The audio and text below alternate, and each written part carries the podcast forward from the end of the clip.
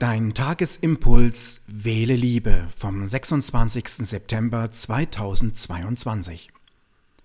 Wenn ich meine Augen schließe und das Hinausblicken mit dem nach innen blicken tausche, sehe ich nicht nur, was möglich ist, sondern das, was möglicherweise ist.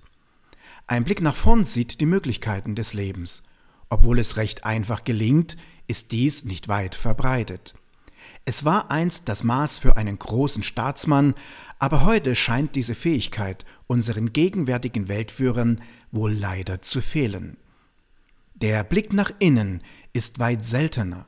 Wenn der Geist still ist, reicht der innere Blick über die physischen Möglichkeiten, die als Potenziale vorhanden sind, hinaus, dorthin, wo das, was ist, noch unbestimmte Möglichkeiten der Schöpfungen bereithält.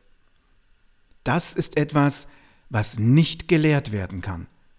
Ein Richtungshinweis kann gegeben werden, doch bist du einmal unterwegs, musst du deinen eigenen Weg finden.